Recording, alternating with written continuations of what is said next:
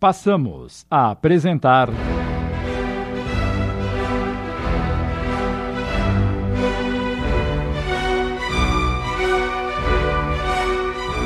Corações em Conflito. Obra de Leon Tolstói, psicografada por Célia Xavier de Camargo. Adaptação de Sidney Carbone.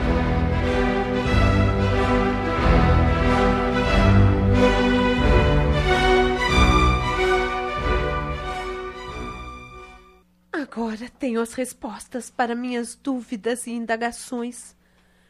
Olavo não me desprezou. Ele também foi envolvido numa trama cujo objetivo era separar-nos, impedir que fôssemos felizes. Como uma criança de apenas sete anos pôde fazer isso? Maquinar com tanta sordidez a desgraça que nos atingiu. Ivana, sob aquela fisionomia cândida e pura, ocultaria tanta maldade? Não, não posso acreditar que tenha partido do cérebro dela tamanha crueldade, meu Deus. Apesar de ignorar naquele momento como tudo se passara, Alexandra no fundo tinha a intuição da verdade.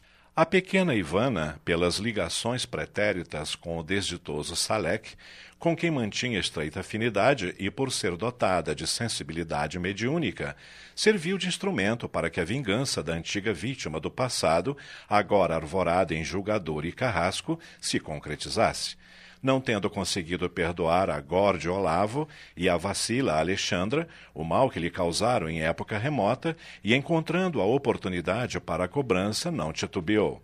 Planejou e executou sua vingança. Mil pensamentos passavam pela cabeça de Alexandra. A verdade é que Olavo está morto. E Ivana tem tudo a ver com isso. Sem que ela se desse conta, Olavo, ali presente, ouvia seus pensamentos e a enlaçava com amor, procurando evitar que guardasse qualquer rancor da enferma. Soprava-lhe aos ouvidos com voz cariciosa. Não cultive mágoa no coração, minha querida.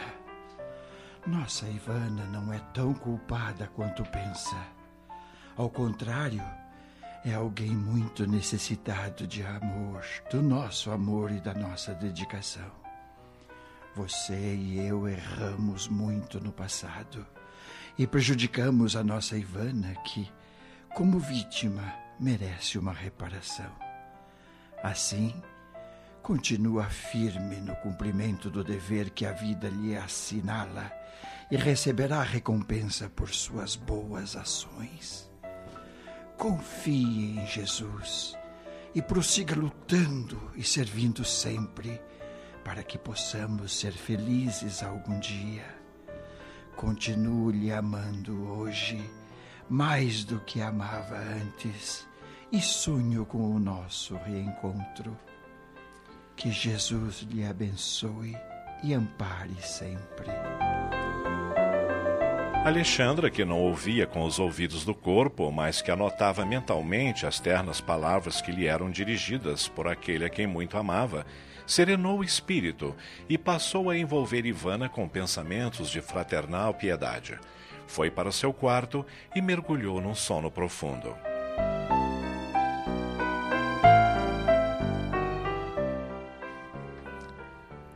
Alexandra dormiu por quinze horas seguidas e, quando despertou, tranquila e bem disposta, sentia-se estranhamente feliz. Ao abrir os olhos, Rose estava ao seu lado, preocupada. Finalmente você acordou. Devia estar realmente muito cansada para dormir tanto. Mas vejo que acordou alegre e satisfeita coisa que não acontecia há muito tempo. Tem razão, querida Rose. Algo me diz que recebi muita ajuda de Nossa Senhora de Kazan nesta noite. Rose sorriu e deixou o quarto aliviada. Alexandra pôs-se a pensar nos agradáveis sonhos que tivera. Em um deles se viu num lugar onde tudo era belo e as pessoas felizes. Lembrava-se de ter conversado com Olavo e com a mãezinha Magda durante longo tempo. Olavo lhe explicou a razão de todo o sofrimento que ela vinha experimentando na atual existência, o qual tinha raízes no passado distante. E ela entendeu perfeitamente o que lhe fora dito, passando a compreender com resignação a justiça de Deus e sua misericórdia. Cheia de otimismo e bom ânimo, pulou da cama. Era preciso prosseguir com a coragem e determinação nas tarefas que Deus lhe confiara.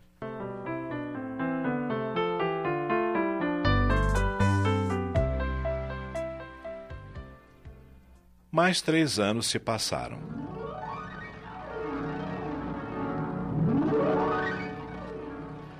Após a confissão de Ivana, naquele dia tão doloroso para Alexandra, a enferma voltou a seu estado de alinhamento habitual. A saúde orgânica, porém, apresentava agora grande declínio. Seus cabelos embraqueceram prematuramente e ela não se levantava mais. Por essa razão, Escaras espalhavam-se pelas costas, causando-lhe dores atrozes. Os pulmões, gravemente afetados pela inatividade, eram uma preocupação constante. Certo dia, um médico chamado às pressas diagnosticou uma pneumonia que avançava celeremente. Prescreveu tisanas e substâncias medicamentosas, aplicação de ventosas, mas alertou que ela teria poucos dias de vida. Não chore, mamãe. A senhora fez tudo o que era possível por ela. Mas Deus, misericordiosamente, resolveu libertá-la desse longo sofrimento. Acredite que ela estará em melhores condições lá no outro mundo do que aqui. Eu sei, Andrei. Reconheço que a morte representa uma libertação. Mas me apeguei tanto a ela. Aprendi a amá-la, a entender suas reações. Percebo quando está com sede, com fome ou com frio ou quando deseja apenas companhia. Quando ela se for, sentirei muito sua falta. Eu a amo como se fosse minha filha, a filha que não tive. Alguns dias depois, pressentindo que o desenlace estava próximo, Ivana abriu os olhos. Na penumbra do quarto estavam Alexandra, Anton, Andrei e Rose. Com a voz apagada, ela murmurou: Alexandra. Sim, Ivana. Preciso pedir-lhe perdão. Errei muito, mas não me queira mal. Agradeço-lhe por todo o bem que você me fez. Deus há de lhe recompensar. Procure manter-se calada, Ivana. O, o esforço lhe é penoso e faz mal. Nada tenho a lhe perdoar. Eu a amo muito, minha querida. Obrigada. Você tem uma alma generosa. E, enquanto contemplava um ponto no alto, seu rosto pálido abriu-se num sorriso radioso. Ah, que alegria! Mãezinha Magda e Olavo chegaram. Eles estão me chamando. Irei com eles agora. Adeus. Adeus. Sua respiração tornou-se mais opressa até que cessou de todo.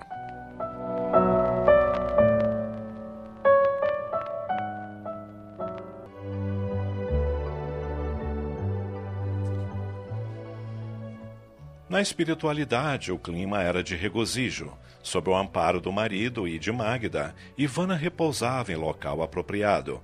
Apesar dos males que causara em virtude da influenciação obsessiva de Salek, fizera jus a atendimento carinhoso dos amigos espirituais. A parcela de responsabilidade de que lhe cabia nos acontecimentos era proporcional à consciência de que gozava no momento. Assim, bastante reduzidos ficaram seus débitos perante aqueles que prejudicara.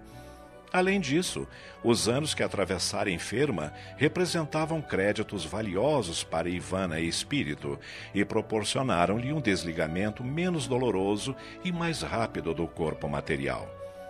Após um período de convalescença, Ivana se integraria aos poucos na nova vida e, com o tempo, seria informada sobre o que lhe competiria realizar.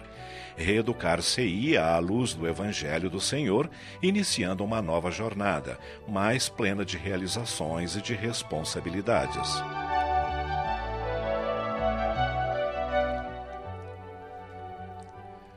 Certa tarde, quando terminava os deveres do dia no hospital em que trabalhava, Olavo recebeu a visita da mãe que lhe convidou para uma conversa.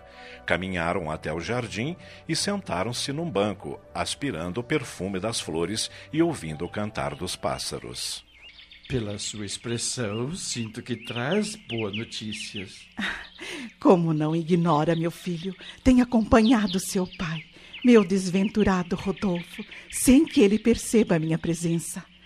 Há algum tempo tenho notado que ele está mais pensativo, calado, refletindo sobre tudo o que aconteceu no passado. Enfim, sinto-o mais acessível e permeável às nossas influenciações.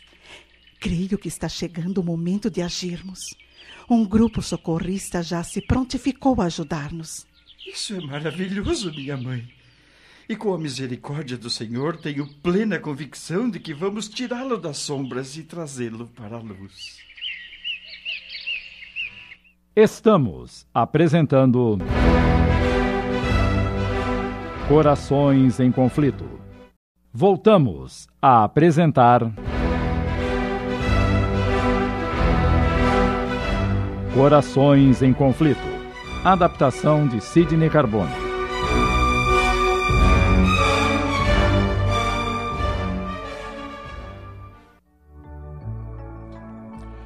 Assim, tempos depois, não só Rudolf, mas também Salek foram ajudados por Magda, Olavo e o grupo socorrista comandado por Kumo e conduzidos para o local de assistência e refazimento. Envolvidos por ternas vibrações e com os corações jubilosos, os espíritos agradeceram a Jesus as dádivas recebidas naquela hora bendita. Ah, filho, Sinto como se um grande peso fosse tirado de sobre os meus ombros. Estou plenamente gratificada por todos os esforços empreendidos. Eu também, minha mãe.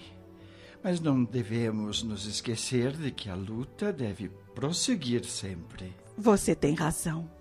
A caminho da evolução, não basta o arrependimento pelos atos praticados, nem mesmo a transformação moral é imprescindível a reparação dos danos cometidos contra a lei divina na pessoa do próximo.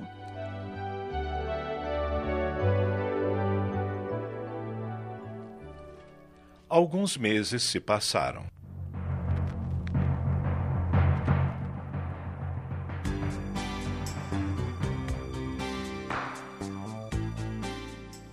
Uma branda aragem soprava mansamente como prenúncio de paz. Refaziam-se os personagens deste drama, reconstruindo suas vidas. Um sopro de esperança balsamizava os corações que lentamente iam esquecendo os acontecimentos trágicos, as dores, os sofrimentos vivenciados. Num grande terraço conversavam Alexandre e seu pai. Estavam na mansão dos Lilazes. Alexandra vivera ali momentos difíceis ao lado de Nicolai, que ficara enfermo e, anos depois, falecera. Ali também nascera seu único filho, Andrei Urich, com quem tinha ligações profundas. Ai, ai. Posso saber em que está pensando, minha filha? Ah, meu pai. Sentindo o perfume dos lilazes, não pude deixar de voltar ao passado lembrando dos nossos entes queridos que nos deixaram. É verdade. As lembranças são tesouros indestrutíveis que guardamos no recesso do ser e que ninguém pode nos roubar. Recordo-me do dia do seu casamento com Nikolai. Ah, quanta emoção! Reencontrá-la foi a melhor coisa que aconteceu na minha vida, Alexandra. Essa é uma lembrança agradável para o senhor. Mas para mim foi um dia imensamente doloroso, de renúncias extremas. representava o desmoronamento de minhas mais caras esperanças. Perdoe-me pela minha falta de sensibilidade, lembrando-lhe momentos de sofrimento que prefere esquecer. A ferida já não sangra mais, meu pai. Está cicatrizada. Com o passar do tempo, aprendi a conviver com os momentos difíceis da vida e a saber como valorizá-los. Não posso reclamar do meu casamento. A união com Nikolai foi muito importante, pois ele se revelou bom marido e excelente pai para Andrei. Se não amor, pelo menos uma grande amizade sempre nos uniu. E sou grata a ele por tudo de bom que nos deu, a mim e a meu filho. Onde estarão agora os nossos mortos queridos? Magda, Olavo, Nicolai, Ivana. Não sei, mas devem estar muito bem, porque eram criaturas de bom coração. E Ivana, que cometeu algumas faltas, expiou seus erros padecendo por muitos anos no leito de dor. Deus, que é misericordioso, por certo a abençoou. Sabe, filha, por longos anos conservei mágoa e ressentimento no coração. Sua mãe abandonou nossa casa nas montanhas, levando o que eu tinha de mais precioso minhas duas filhas. Deixou-me amargando na solidão, sem notícias, sem endereço, sem nada. Por muitos anos fiquei aguardando que ela voltasse cheio de esperanças. Depois, o desânimo veio e perdi a vontade de viver.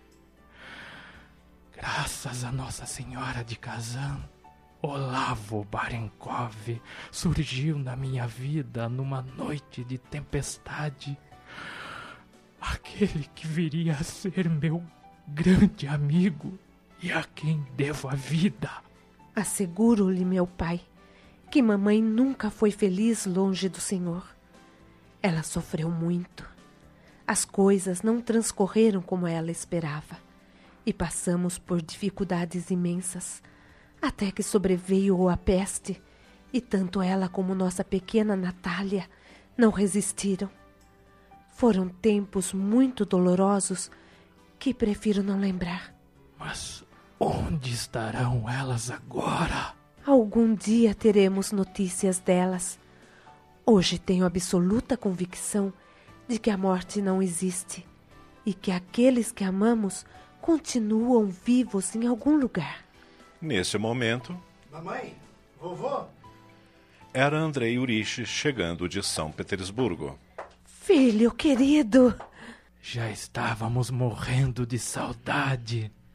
Em pleno vigor da idade física, Andrei é em tudo semelhante ao Lavo: estatura elegante, compleição atlética, expressão viva e ar saudável. Mas ele não veio só. Uma jovem o acompanha e ele faz as apresentações. Mamãe, Vovô, esta é Irina Katienka, minha namorada. Agradavelmente surpreendidos, mãe e avô cumprimentaram a recém-chegada com alegria. Seja bem-vinda, Irina. Obrigada, senhora. Espero que não esteja sendo inconveniente. Não queria vir sem avisar, mas Andrei insistiu tanto. Ora, não se aflija, minha querida. Está tudo bem. Sente-se aqui ao meu lado. Irina acomodou-se e Alexandre iniciou uma conversa para deixá-la à vontade, observando-a atentamente. De uma beleza morena, olhos amendoados e cabelos longos e lisos, a jovem lembrava os habitantes de Cáucaso. Extremamente simpática, falava com graça e desenvoltura. Enquanto isso, Andrei confabulava com o avô sobre assuntos do escritório.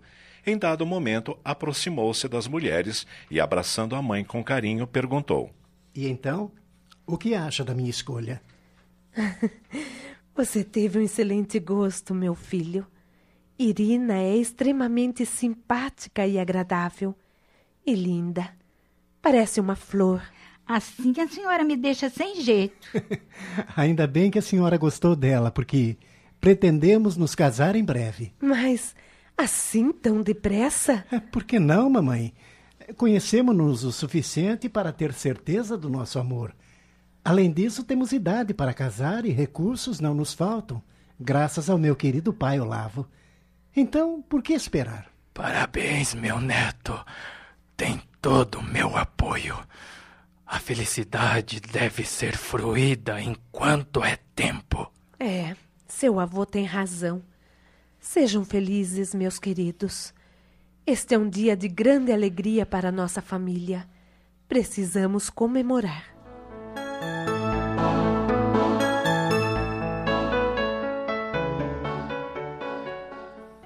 Alguns meses depois,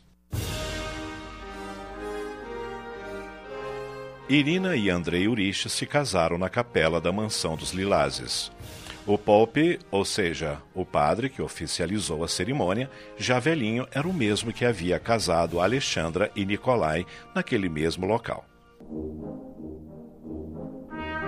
Na espiritualidade, a satisfação era imensa. Entre outros amigos presentes, os familiares Magda, Olavo, Nicolai, Masha e a pequena Natália, que elevaram o pensamento a Jesus em agradecimento pela bênção daquela hora.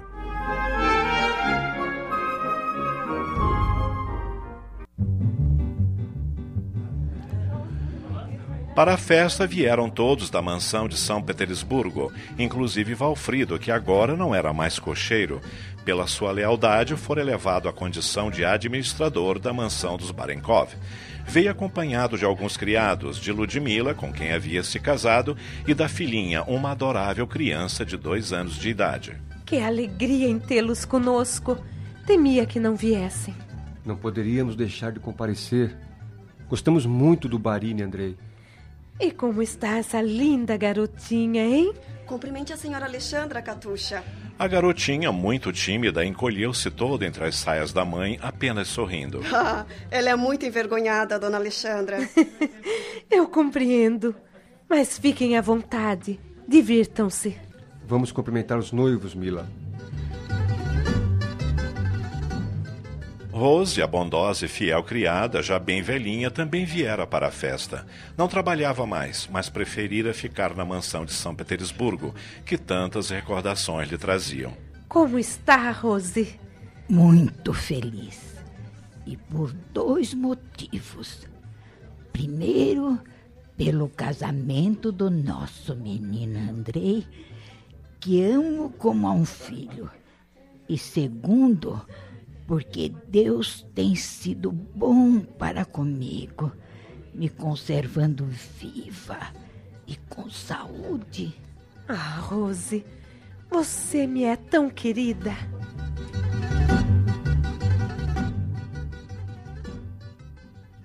E ali, na mansão dos Lilazes, onde Andrei nascera e passara sua infância, o casal fixou residência.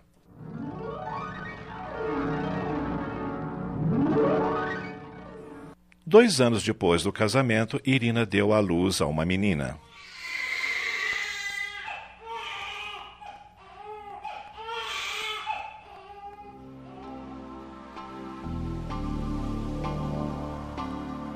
Informada do nascimento da neta, imediatamente Alexandra viajou para a mansão dos Lilazes e, ao segurar a criança no colo pela primeira vez, perguntou: Já escolheram o nome? Ainda não, minha sogra. Andrei, que amorosamente se conservava sentado no leito ao lado da esposa. Pode sugerir algum nome se quiser, mamãe. Contemplando a pequenina que dormia em seus braços em meio a rendas e babados, Alexandra falou sobre forte emoção. Ivana. Acho que ela deve se chamar Ivana. Os esposos entreolharam-se, concordando. Andrei adiantou-se. Está decidido. Nossa filhinha se chamará Ivana. Obrigada, meus queridos, por esse carinho. Na espiritualidade, Olavo e Magda acompanhavam os acontecimentos com olhares carinhosos e atentos. Jubilosos, externavam seu louvor através de silenciosa prece, reverentes e agradecidos por todas as dádivas recebidas. Apertando a pequerrucha Ivana contra o peito com infinito carinho, Alexandra disse-lhe enternecida: Minha queridinha, vou fazer tudo o que estiver ao meu alcance para que você seja muito feliz.